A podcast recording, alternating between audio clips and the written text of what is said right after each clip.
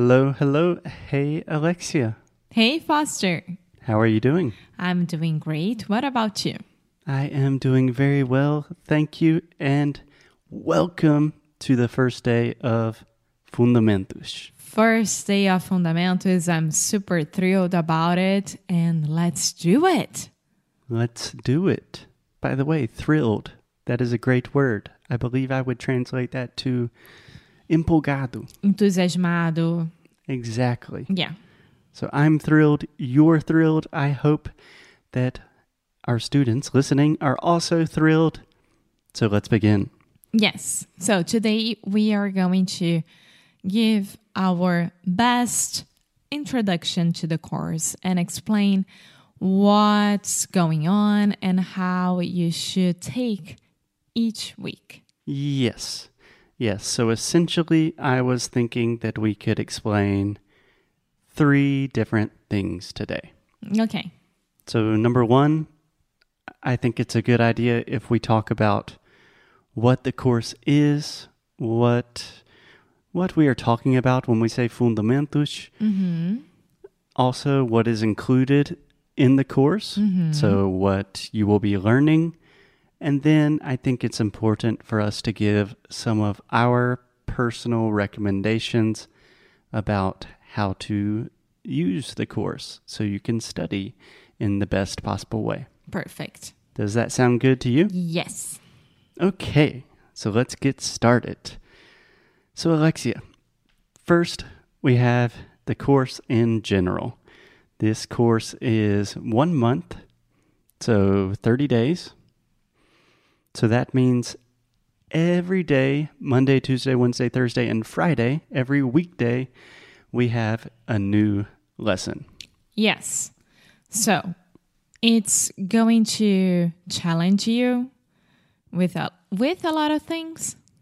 Yes, or you can say it's going to be a challenge. It's going to be a challenge, but we are here to help. Yes, exactly. And the reason that we give you one lesson every day is because there is a lot of science and a lot of information that pretty much says if you can do something every day for 30 days, then you can really create a habit.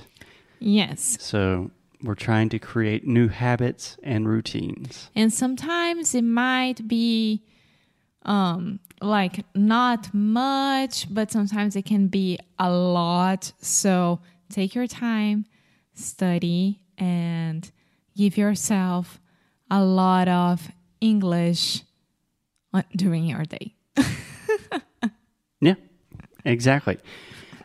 Okay, and just one more piece of advice thinking about 30 days. Obviously, if you are very busy and there's a day that you absolutely do not have 30 minutes to study, that's okay.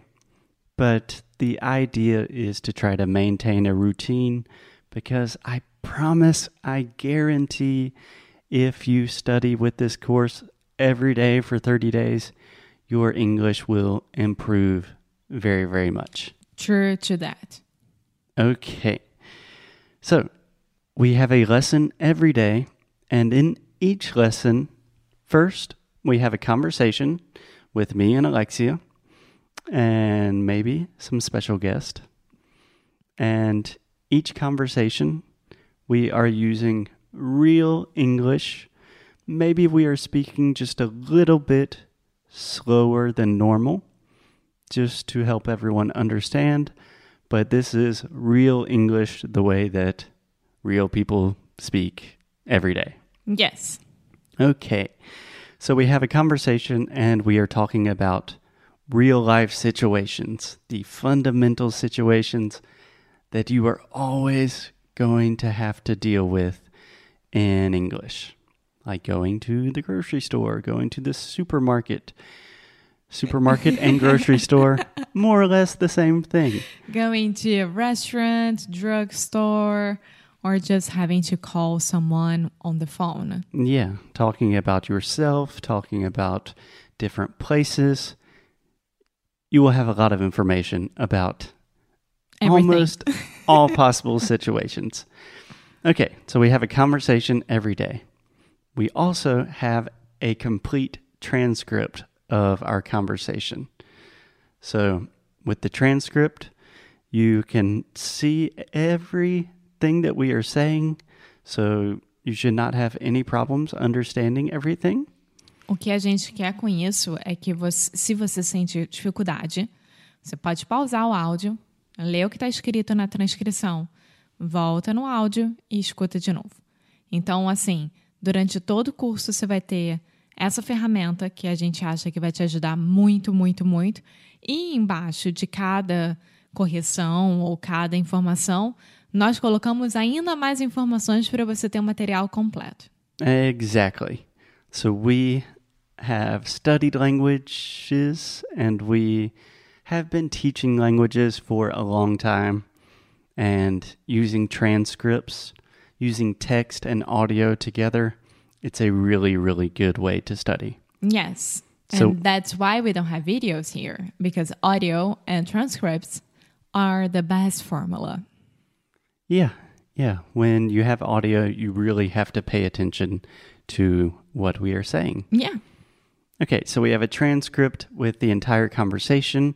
We also have notes about the most important vocabulary and expressions, phrases, slang, Judias, right? Is it what? The most important expressions, phrases, slang, Judias. Ah, yes, gírias. Exactly. Yes. Okay, so we have that every day. And in addition to our conversations, we also have repetition audios. So essentially, we take the most important phrases from each lesson, we create an audio where the idea is you listen and repeat. So I know this can seem a little bit strange or maybe a little bit boring, but it is super, super useful. Yes, it is. And it's what Foster does to me during our episodes on English no Rádio. So you're going to repeat, repeat, repeat until you get it right. And when you get it right, you're going to see how much better you are with your English. Exactly. So I cannot say this enough. Repetition really is the key. Repetition is the most important thing to help you speak naturally, to help you speak confidently. Yes. And I think that here, of course, those are suggestions, right? We are not, it's not mandatory to do what we are saying here. But as Foster said, we have experience dealing with our different students, and each student's different than the other. So maybe one prefers to do this and that first, and that's fine. But the most important thing is repetition. So this one is a thing that you can't escape. Yes. Please do not jump the repetition Yeah. because it's very good. Even if you think you are saying everything absolutely perfectly, repetition is still good for you. Yeah. Okay. So that's more or less what we have in the course. We have a conversation, we have a transcript with each lesson, we have an audio with repetition, and we also have a PDF with the phrases for repetition and different vocabulary or grammar exercises to help you study. Yeah. Cool. Any questions so far, Alexia? No, I'm fine. Okay, so let's talk about some recommendations that we have about how to use the course or how to study. Okay. So we have to say, you've already mentioned this, but each student is different. Some people learn more quickly, some people learn more slowly, some people are more visual learners. So every student is different. We understand that. But here's really the way I recommend that you approach the course. So, first, I recommend just listening to the conversation. Do not read the text, just go for a walk and listen. and try to understand as much as possible. Think about steps, right? So, first step, you go ahead and listen to the audio. And there's no problem at all if you missed an expression, a phrase, or maybe a minute of it because you couldn't understand. That's fine. That's more than fine. That's why you were here. Right, exactly. So, step one listen to the audio. If you only understand 20% of what we say, that's totally fine because the first step is giving you giving you a direction mm-hmm. so you can see how to make progress. So after you listen to the audio one time, I recommend maybe the next day, maybe 1 hour later, try to listen to the audio again, but this time you can read with the transcript. Yes, but just listen and read. Don't do anything else. Just that. Okay. Because the next step, you're gonna listen and read again, but taking notes and understanding what you missed and what's still really, really hard for you to understand or just to comprehend. Yeah. So personally, what I do first, I listen to the audio. Second, I listen to the audio with text. And when I'm listening with text, I just have a pencil. And if there's something that I'm not completely sure about, maybe I, you know, just leave a little note like, hey, I need to review this again. Then after that, I would recommend focusing on all the important vocabulary and exercises that we give you. And finally, when you feel comfortable with all of that, go to the repetition audios and listen and repeat. Exactly.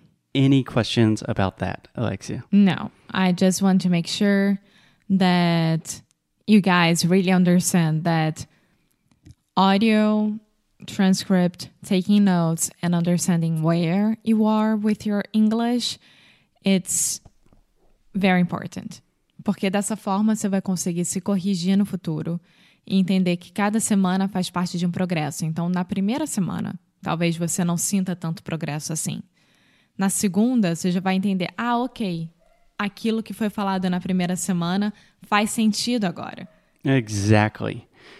And also, another thing, sometimes maybe we have a conversation that is 10 minutes, but listening to the audio many times, studying with the transcript, taking notes, doing the repetition, that can be two or three hours of studying. So it seems like not too much material, but it takes a good bit of time. Yeah. So be patient. Yes, exactly. Okay. And trust the process. trust the process. I think that is a good place to end. We are very excited that you are participating in the course. If- So, welcome to Fundamentos. Welcome to Fundamentos. If you have any questions, do not hesitate to ask us. And now our dog is barking a lot. so I think this is a good place to stop. As always, keep up the good fight. And lose well. Bye.